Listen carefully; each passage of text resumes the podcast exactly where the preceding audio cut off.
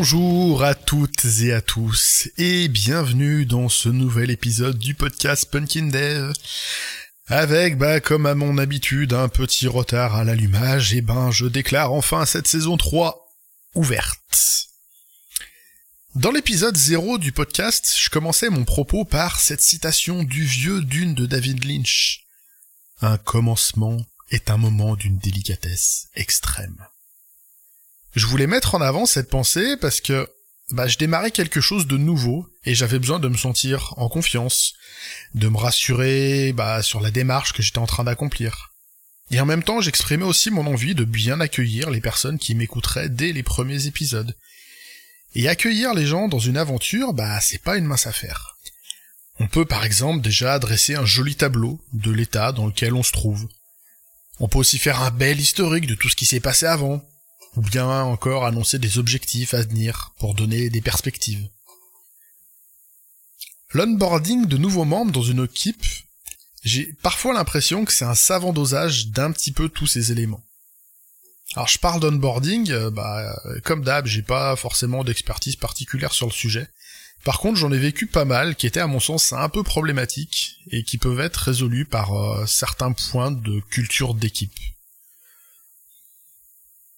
L'onboarding récurrent dans le monde du dev que j'ai vu très souvent, trop souvent, ça consiste à, à filer des bugs moisis aux nouvelles recrues pour qu'elles puissent prendre en main la code base.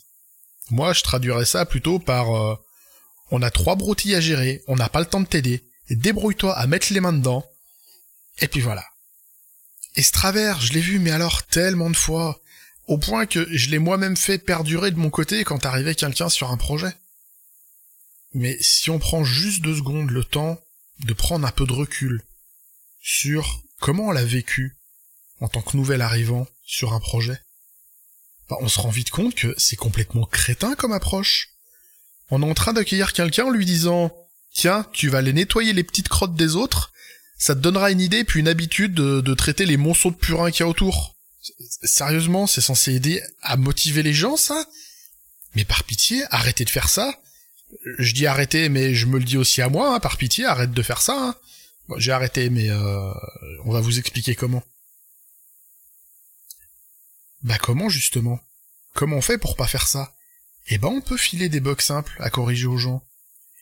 Mais faites-le en vous asseyant à côté des personnes pour le faire avec il y a un bug ou une régression notoire qui a émergé récemment, faites la correction pair programming.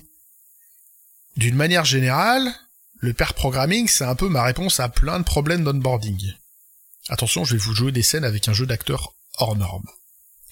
Imaginez un peu la scène. Bienvenue sur le projet Bidon Bidon. Euh, on a plein de petits bugs à corriger. On te les a affectés. On les a tous chiffrés à trois story points qui doivent être terminés pour la fin du sprint, euh, bah la semaine prochaine. On fait le point à zap euh, pour check ton avancement? Ça vend du rêve, hein. Bon allez, maintenant, on tente une autre approche. Bienvenue sur le projet euh, Bidon Bidon. On a foiré un peu notre dernière livraison, va falloir corriger des bugs. Euh, bah, je te propose de venir les faire avec moi, comme ça je pourrais t'apprendre à naviguer dans certaines parties un peu datées de la code base, d'autant que eh ben ça presse un peu, on a un peu de pression délai, donc euh, plutôt que de te filer ça tout seul, bah, je te propose de venir voir, on le fait ensemble, on devra arriver à le faire rapidement et au moins euh, t'auras vu comment ça se passe. Bon, la formulation est ultra biaisée, évidemment, mais vous signeriez pour quelle approche? Très clairement, le pair programming va grandement améliorer la vitesse et la qualité de votre onboarding. En plus, vous aurez votre nouvel arrivant qui va produire bah, tout de suite, en fait. Et ça risque de lui faire plaisir de se sentir utile. Et en plus, ça fera plaisir au management d'avoir quelqu'un qui produit dès le premier jour, c'est quand même assez rare. Au passage, si le pair programming fonctionne pour l'onboarding, bah ça fonctionne aussi hors onboarding. Dès que vous avez des devs qui ont envie de tacler des problèmes à plusieurs. Et dans l'autre sens, si vous avez plusieurs personnes à onboarder en même temps, il est grand temps de passer sur ce qu'on appelle du mob ou de l'ensemble programming. Pour faire simple, bah c'est comme le pair, mais à plus de deux. Alors si on veut le faire exactement comme il faut, il y a quelques petites règles à respecter. Déjà, il faut un seul setup euh, bah, technique pour toute l'équipe. Ça veut dire un clavier, une souris, souvent on dit un écran, bah alors peut-être deux s'ils sont pas très grands, enfin bon, euh, de la projection assez grande pour que tout le monde voit bien ce qui se passe. Ensuite, la personne au clavier va changer régulièrement, toutes les 3, 5, 7, 9 minutes, ça c'est à l'équipe de décider, et d'ajuster quand ça, quand elle sent que ça va pas. Pour ça, je pense que c'est une bonne idée de le contraindre assez fortement. Sinon, on risque assez vite de se laisser happer par la tâche en cours et puis euh, et puis de s'oublier un peu et d'oublier ce rythme-là. Il y a un peu de rigueur à avoir. Enfin, la personne qui est au clavier est au final celle qui va réfléchir le moins. C'est en fait le rôle du pilote ou de la pilote, qui en fait ne fait qu'aller là où les autres personnes, bah les copilotes, lui disent d'aller. Et ce qui est intéressant, je trouve, hein, avec cette pratique, c'est qu'on va alterner les rôles bah, de pilote et de copilote ou de, bah, de décideur et d'exécutant. Dans le cadre d'un onboarding, je trouve ça redoutable parce que au final, on a tous les savoirs et toutes les personnes, sachantes ou apprenantes, au même endroit, au même moment. Aujourd'hui, c'est, à mon sens, l'outil de partage de connaissances le plus redoutable qu'il puisse y avoir, quand on parle de dev, bien entendu. Mon autre conseil que j'aurais à ce sujet-là, c'est que cette pratique ne vous servira évidemment pas que à l'onboarding, si vous avez tendance à y prendre goût. Dès qu'un sujet critique va arriver, qu'il soit critique en termes de complexité technique, de criticité métier ou de partage d'infos, il peut y avoir plein de raisons, mais euh, bah, j'ai envie de dire go pour une séance de mob programming.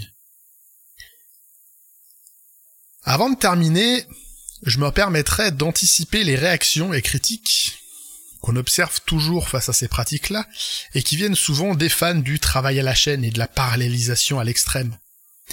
Non, on ne perd pas en productivité à travailler en pair et en mob. On ajoute de la valeur à tous les étages de notre travail. On va être plus efficace, on va produire plus de qualité. On produit en même temps qu'on fait la revue et qu'on transfère de la connaissance, tout ça au même moment. Si vous voulez qu'aucune de vos ressources ne soit indispensable sur le projet, et ça je sais qu'il y a plein de managers qui adorent ce concept-là, eh ben faites faire un maximum de pairs et de mob programming dans vos équipes. Vous n'aurez même plus à vous poser les vieilles questions type et comment on fait quand machin il est pas là? Oh flûte, machin truc il s'en va, comment on va faire On va galérer? Eh ben toutes ces problématiques, elles seront toutes ou parties taclées en avance grâce à une seule pratique, le fait de se mettre à plus de une personne derrière un écran. Dans l'autre sens, en tant que personne onboardée, si vous l'êtes à un moment, n'hésitez pas à demander des sessions à plusieurs si personne ne vous le propose. Toutes les équipes connaissent pas forcément cette pratique, ça leur fera l'occasion de le découvrir, et vous, ça vous permettra bah, d'apporter quelque chose de nouveau à l'équipe, ce qui à mon sens toujours positif. Donc bref, pour onboarder des gens, bah essayez de pas réfléchir au dernier moment euh, comment euh, ça va se faire, euh, ça se prépare un minimum, et idéalement, si d'un point de vue culturel vous avez déjà des choses en place, ça pourrait carrément simplifier tout le process. À la base, je voulais ici euh, parler aussi de, bah, documentation, de documentation vivante qui peut être utile, très utile à l'onboarding, mais mon sujet est déjà pas mal rempli, et puis euh, bah, la documentation vivante, il faudrait que je ressorte le bouquin de Cyril Martrer qui s'appelle Living Documentation, et j'aurai de quoi en remplir plein d'épisodes, donc je pense que je ferai ça plus proprement une autre fois. Euh, voilà, le sujet est déjà bien rempli ici. J'ai pas non plus évoqué la partie administrative et matérielle de l'onboarding. Mais si au moment où vous êtes recruté euh, ou vous recrutez quelqu'un, il faut 10 jours pour obtenir une machine et des accès aux outils internes, eh ben avant de penser au pair programming, ouais, travaillez déjà là-dessus, quoi. Ça évitera à vos recrutés de repartir bah, dès qu'ils arrivent, quoi, ou au moins d'en avoir envie. On peut aussi ajouter bah, un petit tour pour présenter l'équipe, les locaux euh, aux nouvelles têtes. Et puis un semblant de team building, ça serait quand même pas mal, euh, juste, je sais pas, moi, en partageant euh, un repas, voir ce que les gens aiment bien faire pour, pour se connaître, un espace de discussion où les gens pourront parler un petit peu d'eux hors travail. Je trouve ça toujours sympa.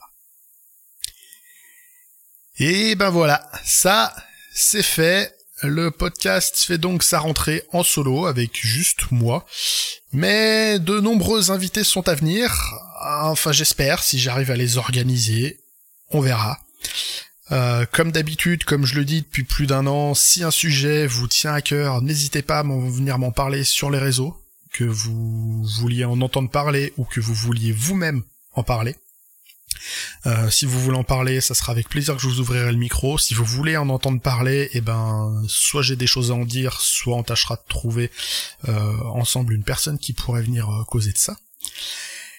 Il me reste donc à vous souhaiter eh ben, une excellente euh, rentrée 2022-2023 avec quasiment deux mois de retard, mais ça c'est pas grave. Euh, il me reste surtout à vous souhaiter une excellente semaine.